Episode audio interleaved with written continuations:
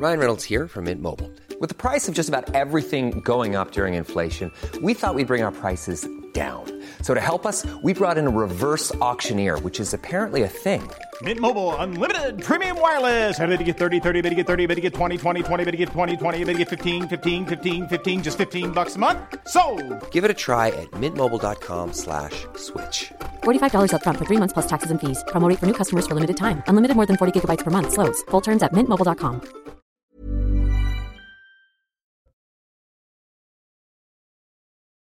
jeune Afghan dimanche à Colmar se poursuit. Selon la procureure, les premières investigations révèlent que la victime et des amis étaient importunés par le passage régulier d'un scooter sur le trottoir et que la victime demandait au conducteur de s'éloigner pour faire cesser le bruit.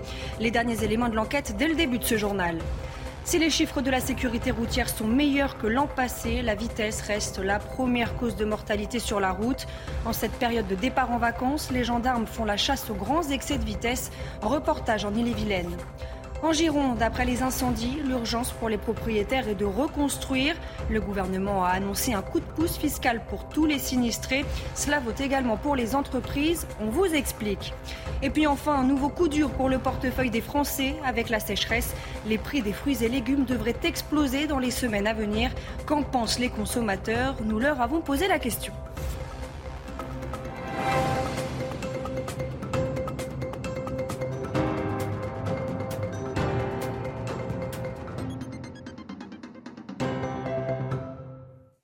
Bonsoir à tous, je suis ravie de vous retrouver pour l'édition de la nuit. À la une, après l'assassinat d'un jeune Afghan à Colmar, la traque des suspects se poursuit. Les nombreuses investigations en cours permettront de déterminer les circonstances précises de ces faits, d'identifier et d'interpeller les auteurs, a écrit la procureure de la République de Colmar. Les derniers éléments de l'enquête avec Sandra Buisson. Dans le cadre de l'information judiciaire ouverte pour assassinat, les enquêteurs de la police judiciaire de Mulhouse recherchent toujours l'individu qui a ouvert le feu sur l'homme mortellement touché au thorax dimanche dans le quartier de l'Europe à Colmar. Pour l'instant, il n'est pas établi que ce tireur soit l'homme qui faisait des allées et venues à scooter ce jour-là et à qui, selon le parquet, la victime avait demandé de s'éloigner parce qu'il faisait trop de bruit. Selon les premiers éléments de l'enquête précisés par la procureure, ce jour-là, la victime et ses amis préparaient un barbecue devant un des immeubles du quartier, mais le bruit du scooter qui allait et venait sur le trottoir les dérangeait. La victime a alors demandé au conducteur de s'éloigner. L'individu lui a répondu en l'insultant, affirmant qu'il allait revenir avec des renforts et il est effectivement revenu avec plusieurs autres personnes. Une rixe a éclaté entre les deux groupes et quand il commençait à se disperser, un coup de feu a été tiré en direction de la victime. L'information judiciaire ouverte donc pour assassinat, c'est-à-dire meurtre avec préméditation, doit maintenant permettre de déterminer si la victime a été touchée par un ou deux tirs d'arme à feu, d'interpeller le tireur et de voir quel a été le rôle des personnes qui l'accompagnaient. Quant aux circonstances précises qui ont précédé euh, l'assassinat, le scooteriste roulait sur le trottoir de manière répétée. Donc si l'enquête établit qu'il y avait aussi des piétons à ce moment-là sur le trottoir et qu'il y a eu mise en danger euh, de la vie euh, d'autrui, eh bien cela pourra être qualifié de rodéo urbain. À Paris, l'homme soupçonné d'un braquage à la voiture bélier contre une boutique de luxe a été interpellé peu après les faits dans la Seine alors qu'il tentait de fuir la police. Le butin est en cours d'évaluation. Une enquête a été ouverte, notamment du chef de vol aggravé et refus d'obtempérer. Retour sur les faits avec Corentin Brio. Il est 1h53 du matin, dans la nuit de lundi à mardi. L'alarme d'une boutique de luxe dans le 8e arrondissement de Paris se déclenche. La sécurité est alertée qu'un homme, à l'aide d'une voiture bélier, a forcé l'entrée d'une boutique pour la cambrioler. Et il se fait qu'il y a un malfaiteur qui est rentré dans le magasin à l'aide de sa voiture, par la marche arrière.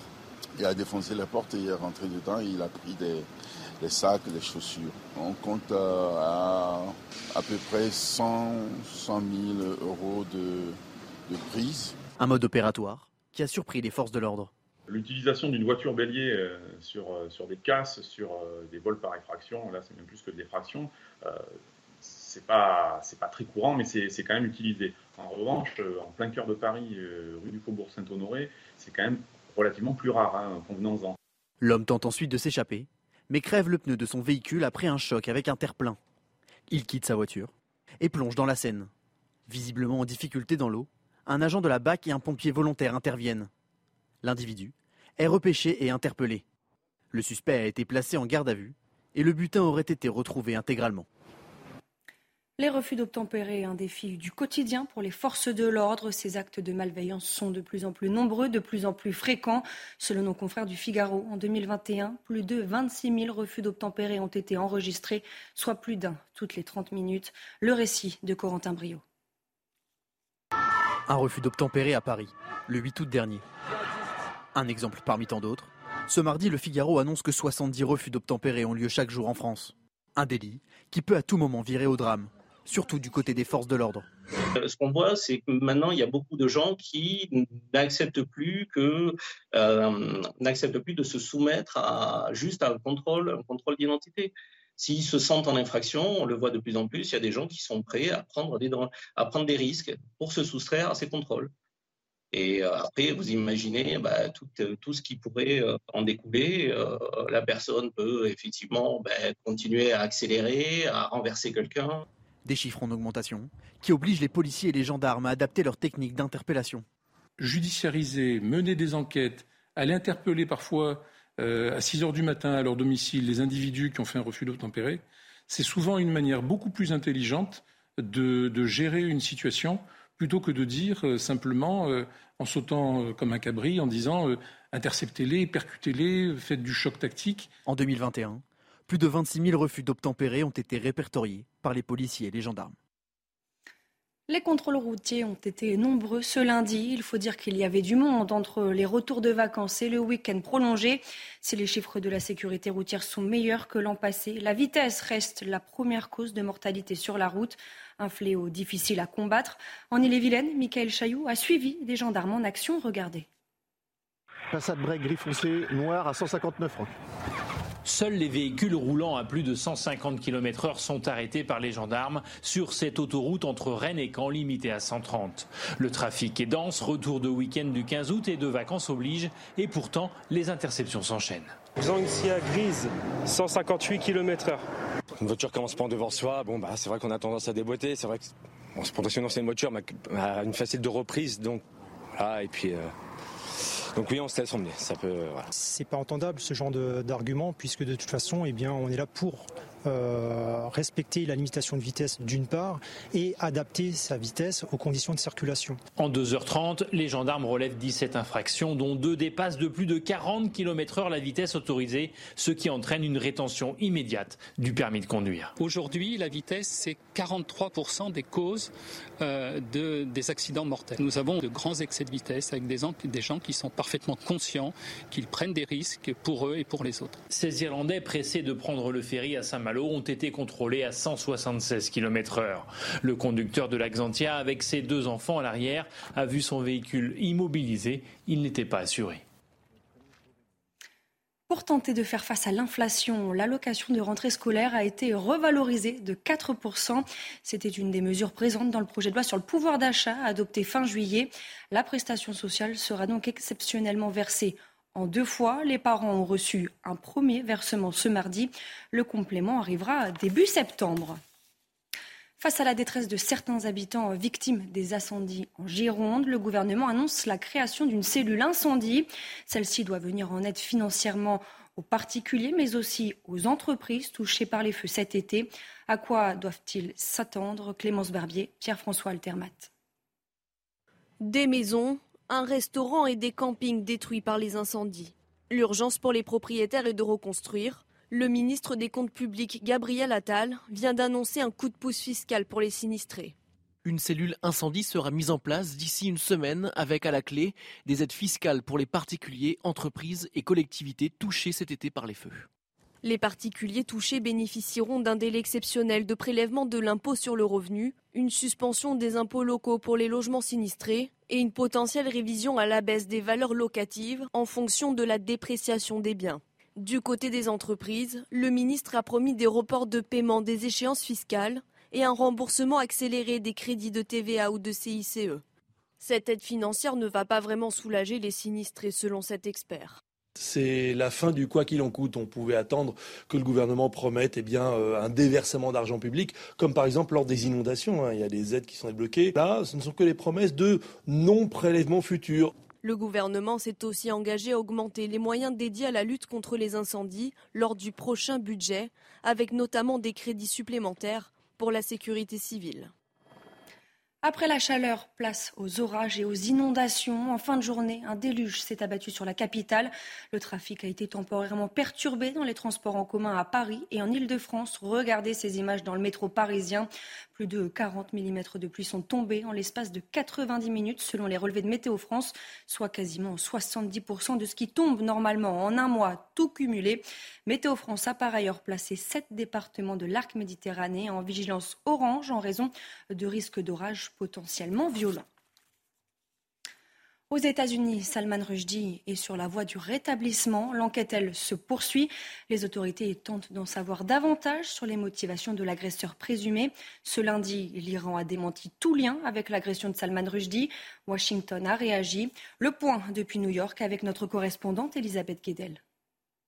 L'état de santé de Salman Rushdie s'améliore doucement. L'écrivain britannique est suffisamment conscient pour répondre aux questions des enquêteurs sur son lit d'hôpital en Pennsylvanie, il s'exprime clairement, précisent même les autorités américaines. Hein, sa guérison va prendre du temps après avoir reçu dix coups de couteau à l'estomac, dans le cou et au visage notamment. Il risque de perdre la vue à son œil droit. On ne connaît toujours pas les raisons exactes de cette attaque. Hein. Le suspect, un Américain de 24 ans d'origine libanaise, n'avait pas de casier judiciaire. Le FBI continue de fouiller sa maison dans le New Jersey et ses comptes sur les réseaux sociaux. Les enquêteurs veulent savoir s'il agit seul ou avec un soutien à l'étranger. En tout cas, cette tentative d'assassinat tend un peu plus encore les relations entre Washington et Téhéran. Le gouvernement américain a qualifié d'abject les propos du porte-parole du ministère iranien des Affaires étrangères hein, qui a blâmé, condamné Salman Rushdie dans cette attaque tout en disant ne pas connaître l'assaillant. Ce langage revient à une incitation à la violence, estime le département d'État américain.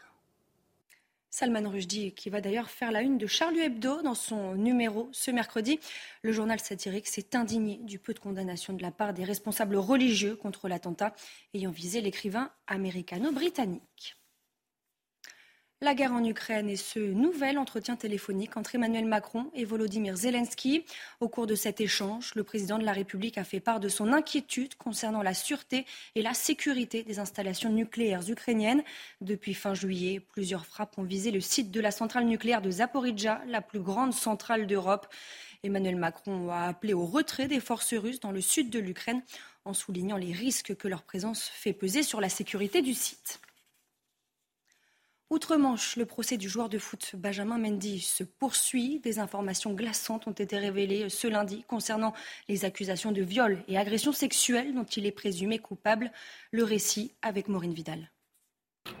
Un prédateur sexuel, ce sont les mots du procureur britannique Timothy Cray au sujet du footballeur Benjamin Mendy. Jugé pour huit viols, une tentative de viol et une agression sexuelle contre cette femme, le procès de l'ancien joueur de foot a été très tendu ce lundi à la Crône courte de Chester. Des témoignages choquent des victimes concernant des viols et agressions sexuelles au sein même du domicile de Benjamin Mendy et l'implication de son co-accusé Louis Sahamaturi dans ces agressions présumées que tous deux nient en bloc ont provoqué l'effroi de la cour d'assises britannique. Demandez-vous, qui avait le pouvoir et le contrôle dans les situations qu'ont vécues ces femmes? Un manoir isolé, une pièce verrouillée de l'intérieur, de l'alcool ou encore la confiscation de leur téléphone, les victimes auraient vécu l'enfer. À notre époque, plus personne ne peut ignorer que non signifie non, au bar, en tenue de soirée ou au domicile d'un footballeur.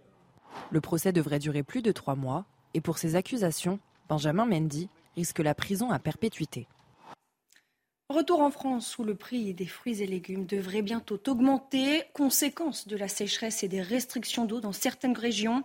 Cette hausse des prix va-t-elle changer les habitudes des consommateurs? Reportage sur un marché du 13e arrondissement de Paris avec Pierre-François Altermat et Redam Rabbit. Sommes-nous prêts à payer plus pour manger sain? La sécheresse et les restrictions en eau risquent d'avoir un impact sur les prix des fruits et légumes dans les mois à venir. Sur ce marché du 13e arrondissement, les vendeurs sont divisés sur la question.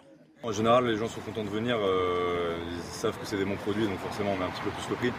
Mais après, il y a quand même souvent des clients qui, voilà, qui voient qu'à la fin, on a quand même une carte qui est un petit peu salée, donc euh, ça va avec les prix, euh, les prix partout. Ah non, je vous assure que ça va vraiment augmenter, ça va être, ça va être compliqué. Ah, les gens ils sont plus méfiants qu'avant. Hein. Avant ils venaient, ils achetaient, ils regardaient même pas les, prix. Maintenant ils regardent tous les prix, tous, tout le monde, tout le monde. Bonne nouvelle pour les vendeurs. Les clients, eux, sont prêts à faire un effort. La qualité prime.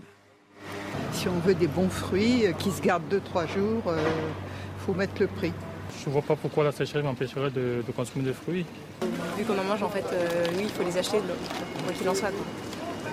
Une adaptation au prix qui devrait rassurer les producteurs, et ce, alors que le tarif moyen des fruits et légumes a déjà flambé de 11% entre 2021 et 2022.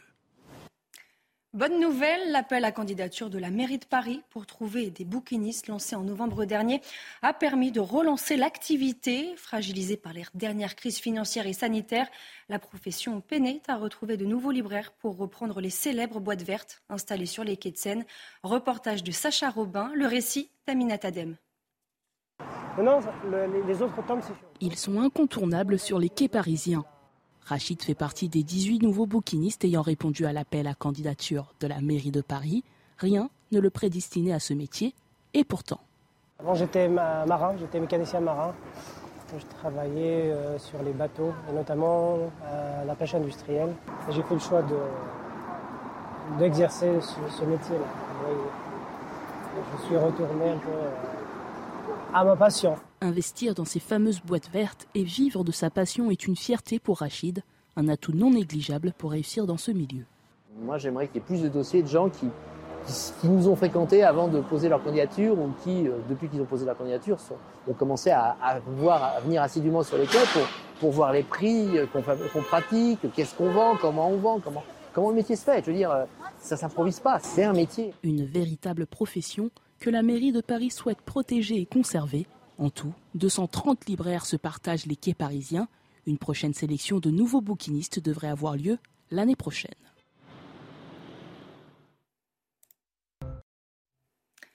À la une de ce journal des sports, pas de vainqueur entre les Rangers et le PSV Eindhoven. Les deux équipes s'affrontaient ce mardi dans le cadre des barrages qualificatifs en Ligue des Champions. Pour ce premier acte, les deux clubs se sont quittés sur un score nul, deux buts partout. Le match retour sera donc décisif. Le résumé de cette rencontre avec Vincent Petitpez. Dans la vie, ennemis pour deux nuits. Giovanni Van Bronckhorst et Ruud van Nistelrooy ont partagé 45 matchs sous le maillot hollandais, mais cette fois, sous le déluge de Glasgow, c'est une qualification en Ligue des Champions qui se joue. Un début de rencontre timide, il faut attendre 22 minutes pour voir la première frappe des Rangers, sans danger pour Benitez. Alors, comme souvent dans ce genre d'atmosphère, les coups de pied arrêtés jouent un rôle prépondérant. Celui-là est beau Celui-là est beau Et il a fini dans les pieds d'Ibrahim Sangaré qui marque le premier but de cette partie qui glace les supporters d'Ibrox Park. Ce sont les Néerlandais qui ouvrent la marque 1-0. Un but pour réveiller cette rencontre et réveiller Ibrox Park. Les Rangers ne mettent que 3 minutes à réagir. Allons pour Tavernier Magnifique, magnifique Quel but Quel but exceptionnel Marqué par les Rangers et quel mouvement Conclu par l'homme en forme Conclu par la recrue Conclu par le Croate Antonio Kolac. Ah, magnifique. Une fin de première période à rebondissement et une seconde à rebond, en tout cas une frappe. Tom Lorenz essaye de loin sur coup franc et Walter Benitez manque son intervention. Une énorme erreur de main de l'ancien portier niçois qui pourrait coûter cher. Une erreur finalement vite rattrapée grâce à un coup de tête, celui d'Armando Obispo. Le défenseur du PSV permet à son équipe de repartir de Glasgow avec un nul et à Giovanni Van Bronckhorst et Ruud Van Nistelrooy de rester amis une semaine de plus avant le match retour mercredi prochain. Et à quelques mois du match d'ouverture de la Coupe du Monde 2022 au Qatar, la FIFA prépare minutieusement ses 129 arbitres. Six femmes officieront pour la première fois dans une Coupe du Monde masculine. Les participants ont suivi des cours théoriques et des séances d'entraînement sur le terrain afin de simuler des situations de match et de les mettre en pratique. Plus d'explications avec Clara Mariani. De loin, cela ressemble à des devoirs de vacances. Les 129 arbitres de la Coupe du Monde n'y ont en effet pas coupé. Organisés sur trois continents, les séminaires sont même pour la FIFA un passage obligé. Our objective is uh, to, uh, to prepare the referee as best as possible. Uh, to avoid to use the technology. Ainsi, les joueurs ne sont pas les seuls à travailler pour le rendez-vous de novembre, dans un peu moins de 100 jours. Cours théoriques, exercices pratiques, mise en situation, tout a été pensé. It's like a football team. They have to prepare everything perfectly to arrive in the most important competition we have in sports. Six femmes officieront lors de ce mondial au Qatar. Une première. Parmi les trois arbitres de chant, la française Stéphanie Frappard, qui, comme ses homologues, continue d'apprendre. Every game is uh, it's a training for us. It's also more experience, uh, more management with the players. Il s'agit ici d'avoir l'œil et le bon, et de ne recourir à la technologie qu'en soutien.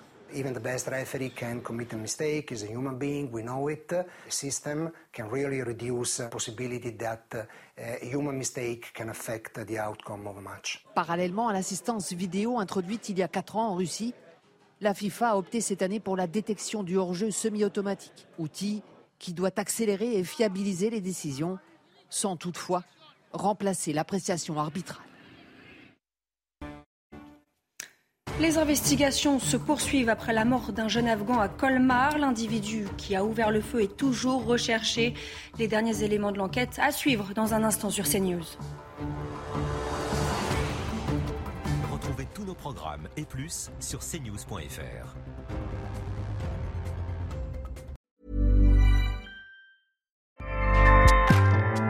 ACAST powers the world's best podcasts. Here's a show that we recommend. This is Roundabout Season 2, and we're back to share more stories from the road and the memories made along the way. We're talking rest stops, if we're stopping to get gas. You will be timed. you will be for sure. Misguided plans. I grew up in the city, so I have like, you know, a healthy fear of real extreme darkness. this was like wilderness. A lot of laughs. Y'all weird, but you, yeah, you, you were different. Like you were real different, bro. I can't really put my finger on it. And so much more. Just goes to show that unexpected yeah. things sometimes are the best when it comes to a road trip. Roundabout Season 2, presented by Nissan, is live now with new episodes rolling out every Thursday. Listen and subscribe wherever you get your podcasts.